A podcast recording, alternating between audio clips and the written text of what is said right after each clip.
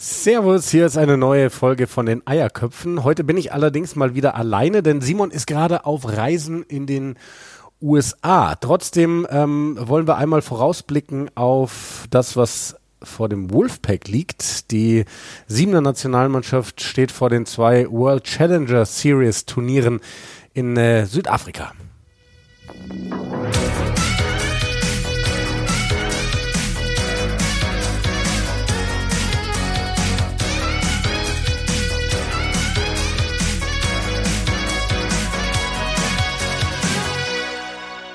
Dementsprechend wird es heute auch eine sehr knackige, kurze Folge, weil ich meinen Lieblingsgesprächspartner Simon nicht dabei habe. Zuerst einmal die wundervolle Nachricht, die wir diese Tage bekommen haben, dass es ein Europameisterschaft siebener Turnier in Deutschland geben wird. In Hamburg vom 7. bis zum 9. Juli. Das ist überragend. Die ähm, Meldung kam leider erst nachdem ich das Interview mit Tim Lichtenberg ähm, aufgezeichnet habe, das ihr gleich äh, hören werdet. Das heißt, mit ihm habe ich da noch nicht drüber sprechen können. Aber ich glaube, das äh, freut uns alle in Rugby Deutschland, dass wir Rugby auf Spitzenniveau sehen können bei uns im eigenen Lande. Dann äh, im Sommer. Diese Folge sollte eigentlich auch etwas länger werden. Eigentlich äh, sollte auch die Frauennationalmannschaft Thema sein in dieser Folge, die ja am letzten Wochenende gegen Portugal gespielt hat. Da sind wir allerdings äh, nicht irgendwie zusammengekommen. Ich hatte eine Spielerin angefragt, äh, dann keine Antwort bekommen. Ich muss allerdings auch äh, sagen, dass ich ein relativ kurzes Zeitfenster habe diese Woche, weil ich äh, morgen am Donnerstag verreisen werde nach England und äh, mir da unter anderem am Samstag Exeter Chiefs gegen die Bristol Bears im Stadion reinziehen werde. So, das ähm, die wichtigsten Informationen in Kürze. Dann würde ich sagen, gehen wir jetzt mal rein in das Interview, äh, das ich für euch aufgezeichnet habe rund um das Wolfpack. So, ich bin verbunden mit Südafrika, mit Tim Lichtenberg und äh, Tim hat sich zurückgezogen extra. Er hat mir gerade gesagt, er musste erstmal ein ruhiges Plätzchen finden, weil die Jungs Dart spielen und so weiter. Ähm, erzähl uns mal, Tim, wo bist du denn jetzt? ich habe mir jetzt gerade im Hotel noch einen Raum gesucht, einen Computerraum, äh, wo es ein bisschen ruhiger ist, weil bei uns auf dem Gang, äh, ja, wie gesagt, wird viel Dart gespielt, viele Karten. Wir haben uns extra so einen Aufenthaltsraum äh, äh, aufgebaut, haben ein paar Sachen äh, aus Deutschland mitgenommen, eine Playstation auch und ja, ja, genau, da verbringen wir gerade sehr viel Zeit äh, zwischen den Trainings und der Vorbereitung auf das Turnier. Ja, ich kann mir vorstellen, dass das ähm, gar nicht so unwichtig ist, sich da so ein bisschen einzurichten, ne? weil ihr werdet jetzt eine sehr lange Zeit dort sein. Es sind zwei Turniere, eins jetzt am kommenden Wochenende und dann am Wochenende drauf nochmal, beide in Stellenbosch. Das heißt, ihr verbringt jetzt ja schon so zwei Wochen am, am selben Ort, oder? Ja, genau, das ist richtig. Also normalerweise nehmen wir auch so Zeug eigentlich gar nicht mit, aber jetzt, weil es halt einfach zwei Wochen sind, zweieinhalb Wochen, äh, müssen wir uns einfach auch ein bisschen ablenken und ein bisschen Spaß untereinander haben. Ähm, ja, deswegen haben wir das so, so eingerichtet. Das war, das die, war die Idee von Clemi, deswegen. Sehr gut. Clemi ist äh, Clemens von Krumko, der Co-Trainer der Siebener Nationalmannschaft. Tim, äh, lustigerweise haben wir uns äh, vor nicht allzu langer Zeit äh, in der kalten Eishalle getroffen in Ingolstadt. Äh, du standest da in deinem Adler Mannheim-Trikot, da werden wir nachher auch noch drüber sprechen. Jetzt sitzt du in der, in der Sonne von Südafrika. Ähm, man hat bei Social Media gesehen, die ersten Trainingseinheiten sind schon rum. Erzähl mal ein bisschen, wie es jetzt äh, war seit der Ankunft in Südafrika. Äh, bisher eigentlich noch entspannt, muss ich sagen. Heute war so der erste Tag, der so ein bisschen auf die Pumpe ging. Ähm, nach der langen Reise haben wir gestern erstmal so eine Flushout-Session gehabt, wo wir einfach uns ein bisschen stretchen, dehnen. Äh, da waren wir im Gym hier in der Nähe und ja, haben so, ein, haben so einen kleinen Pump gehabt, ähm, um ein bisschen die, die Beine locker zu bekommen. Und heute waren wir dann, hatten wir heute, heute Vormittag äh, eine Gym-Session und jetzt heute Nachmittag nochmal eine Platzeinheit. Weil die erste Platzeinheit wirklich, genau. Also, schön in der Sonne, also sehr entspannt. Das, das glaube ich gerne. Ähm, also ich habe Fotos gesehen, auch äh, Clemens von Krumko hat gerade noch ein Foto gepostet, wie er da im Huddle quasi steht auf dem Feld. Das sah, das sah sehr, sehr schön aus. Dann lass uns mal über das Turnier sprechen. Es ist ja gefühlt jedes Jahr was anderes, diese World Challenger Series, also die Möglichkeit auf die World Series zu kommen. Es ist in diesem Jahr so, dass eben diese zwei Turniere gespielt werden. Es sind zwei eigenständige Turniere im gleichen Ort. Die werden dann zusammengerechnet, wer am Ende Erster ist. Der ist dann nicht auf der World Series dabei. Der darf dann Playoffs spielen mit dem 12., 13. und 14. Platzierten ähm, der World Series. um diesen einen Platz dann auf der, auf der Weltserie. Mit was für Erwartungen geht ihr rein ins Turnier? Ihr gehört Jahr für Jahr in den letzten Jahren immer zu den Mitfavoriten, vielleicht teilweise zu den Top-Favoriten. Äh, klares Ziel, Platz 1? Ja, das ist unser, äh, unser großes Ziel natürlich. Ähm, das war es aber auch schon die letzten Jahre. Ähm, sind natürlich, äh, wie jeder weiß, auch immer knapp dran gescheitert. Ähm, natürlich versuchen wir jetzt äh, einfach das wieder ein bisschen lockerer zu sehen, dass wir nicht so viel Druck haben, weil einfach in den in den Crunch äh, Games hat es einfach immer nicht funktioniert. Jetzt einfach mal ein bisschen lockerer reingehen, glaube ich. Ähm, nicht zu viel Druck aufbauen, auch äh, in einem selbst. Und ja, natürlich ist das Ziel, äh, den Challenger hier zu gewinnen. Ich glaube, was ganz gut ist, was uns liegt, ist, dass das über zwei Turniere geht. Ähm, dass wir vielleicht, ja, ich sage nicht, äh, dass wir uns einen Ausrutscher erlauben dürfen, aber ähm, dass wir ihn auf jeden Fall mehr kompensieren können, äh, wenn es über zwei Turniere geht. Ähm, ja, aber am Ende wollen wir Erster stehen, äh, äh, Erster sein in den beiden Turnieren und dann äh, nach London fahren. Ja, das, das wäre das wäre eine große Sache. Ist das denn wirklich so, dass du sagst, ähm, letztes Jahr oder vielleicht sogar die letzten Jahre war es so, dass ihr am, am Druck, den ihr euch selber gemacht habt, so ein bisschen äh, gescheitert seid? Das ist immer schwierig zu sagen, weil also im Turnier merke ich das nicht. Da ist man einfach fokussiert. Da würde ich jetzt nicht sagen, dass man mehr Druck hat oder selbst den Druck aufbaut, aber hinterher, wenn man dann wieder in die Analyse geht, dann, ja, ich, es ist im Turnier immer schwer, irgendwie da konkrete Schlüsse rauszuziehen. Ähm, letztes Jahr, weiß nicht, hat es einfach schon im allerersten Spiel angefangen, dass wir gegen Litauen, äh, gegen den vermeintlich, vermeintlich schwächsten Gegner dort auf der Serie, einfach eher knapp gewonnen haben und dann hat sich das so ein bisschen durch das Turnier gezogen. Wir sind irgendwie immer mit einem blauen Auge davon gekommen und es hat dann einfach äh, nicht gereicht gegen Uruguay. Da war das Glück dann einfach verspielt. Ähm, ja, und jetzt äh, natürlich sind wir Favorit äh, oder mit einer der Favoriten. Äh, gehören natürlich auch Chile, Hongkong, Uganda und auch, auch Tonga dazu. Also wir haben, glaube ich, äh, sind sehr breit aufgestellt, was hier die, die, die großen Teams angeht. Ähm, aber ja, wir wollen uns einfach in den zwei Turnieren durchsetzen, wollen dann auch von Spiel zu Spiel denken, gar nicht so an das große Ganze, immer von Spiel zu Spiel und dann wird das schon. Ja, bin ja. ich guter Dinge. Jetzt hast du ja gerade schon, äh, schon so ein bisschen die Favoriten aufgezählt. Äh, Tonga hast du auch noch nachgeschoben. Die sind ja mit bei euch in der Gruppe mit Belgien, glaube ich, und äh, Zimbabwe. Ähm, warum ist Tonga so gefährlich? Also erstmal äh, persönliche Sache. Äh, ich habe quasi noch eine Rechnung auf mit denen, weil äh, bei der WM hatten wir auch ein Spiel gegen die. Da bin ich leider Knockout gegangen. Deswegen hat er leider nicht so viel vom Spiel mitbekommen dann mehr. ähm, deswegen, da ist meine Rechnung offen und ähm, will die natürlich wieder schlagen. Äh, Tonga einfach ähm, dahingehend gefährlich, weil äh, physisch sehr robust, ähm, sind sehr direkt, können viel zocken. Also äh, würde ich einfach vergleichen mit äh, Samoa auf der auf der World Series. Ähm, ich meine, Tonga hat ja auch ähm, zwei Einladungsturniere gehabt und da gar nicht so schlecht abgeschnitten. Also ich glaube, die haben in den zwei Turnieren recht viel Punkte geholt. Ich glaube, mehr Punkte als äh, Japan äh, auf der ganzen Serie bis zu dem Zeitpunkt. ähm, von daher ähm, darf man die auf keinen Fall unterschätzen. Ja, äh, Tonga, ähm, wie du sagst, äh, die Physis gerade bei, bei, bei den Jungs da von der Insel, das ist ja immer was Besonderes. Äh, gib uns doch mal ein, ein personelles Update, was, äh, was bei euch so los ist. Also, wenn man den Kader mal anschaut, ne, wenn man euch die letzten Jahre ähm, begleitet hat, ähm, es sind jetzt so ein paar Jungs nachgerutscht, so in diesen Top-Kader, sage ich mal, die, die, die über diesen Pe Perspektivkader rangeführt worden sind. Ähm, Philipp und Anton Gleitze, Felix, Felix Hufnagel ist mit dabei. Ähm, was können diese eher jungen Spieler und äh, wer ist jetzt äh, vielleicht gar nicht verfügbar gewesen für, für die zwei Turniere? Ähm, puh, schwierige Frage, weil wir sind natürlich ein großer Kader, ähm, dass ich die Jungs jetzt alle unter den Hut bekomme. Ähm, ja, also äh, Anton und Philipp Gleitze, ähm, ich glaube, das sind, glaube ich, die, die zwei oder die Zwillinge sind, sind die Namen, die es jetzt einfach über die letzten Jahre sehr gemacht haben. Ähm, sehr solide Performance äh, äh, abrufen und ähm, auch immer wieder zeigen, dass sie da in die erste Sieben wollen, ähm, was sie, glaube ich, auch schaffen werden.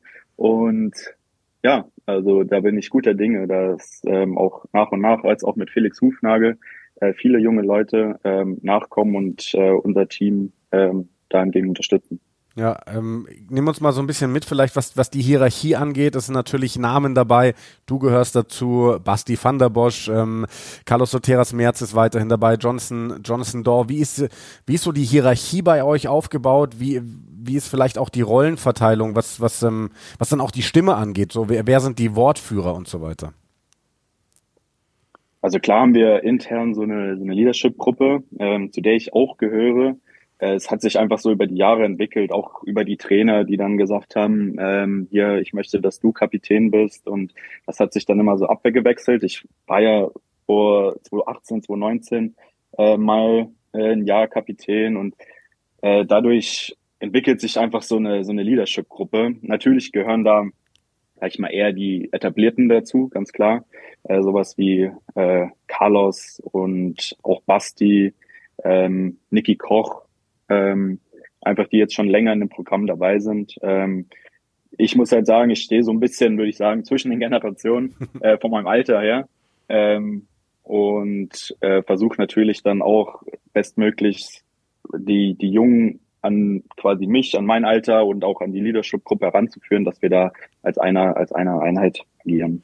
Ja, finde ich aber ist, glaube ich, eine ganz, ganz äh, spannende Rolle. So, so dieses Bindeglied zwischendrin zu sein, ne? der irgendwie schon viele Jahre mit den Älteren zusammengespielt hat, aber ähm, der vielleicht auch vom, vom Alter eben für die, für die Jüngeren noch ein bisschen greifbarer ist. Ja, also ich, ich, ich also von, von meiner Seite aus, ich versuche immer eigentlich viel Spaß äh, in die Sache zu bringen, äh, mit irgendwelchen äh, dummen Sprüchen äh, die, die Jungs äh, aufzumuntern. Ähm, ähm, dann haben wir natürlich auch Carlos, der natürlich äh, auch den Spaß mit reinbringt, aber ähm, einfach da mehr die Stimme hat und auch eine motivierende Stimme vor den Spielen äh, speziell. Ähm, deswegen ist er für mich immer so einer, der auf den ich gut hören kann von den Spielen, der mich motiviert, ähm, dass ich da ähm, bestens, bestmöglich äh, ins Spiel gehen kann. Ja, Carlos Soteras Merz auch schon das ein oder andere Mal ähm, äh, Gast gewesen bei uns bei den Eierköpfen. Viele Namen, die sich jetzt über Jahre durchziehen. Ähm, auf der Trainerposition, da hat es dann doch immer wieder Wechsel gegeben. Jetzt ist aktuell Antonio Aguilar euer Trainer, ähm, Portugiese.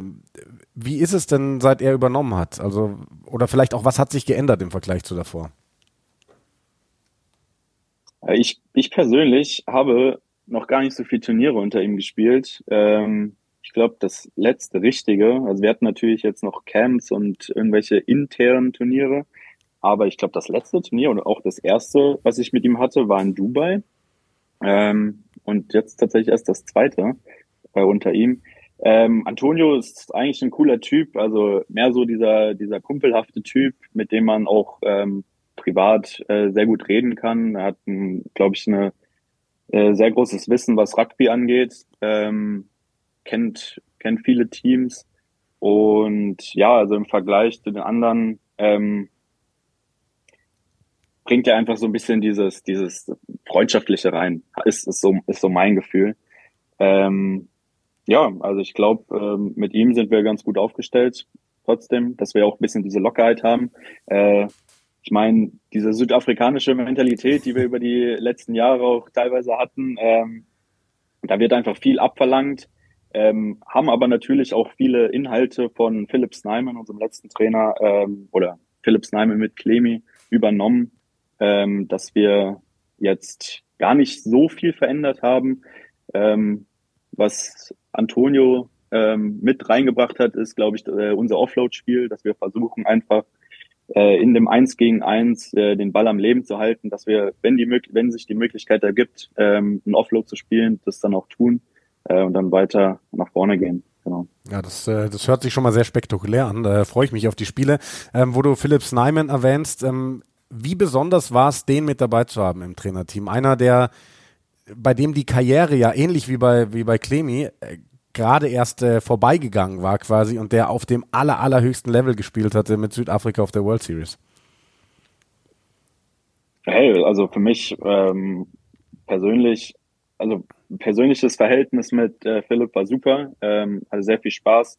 Ich finde es einfach nur schade, dass dann äh, so eine Amtszeit leider sehr seine äh, Amtszeit leider sehr kurz war. Ähm, das waren nur ein paar Monate. Ne? Natürlich ne?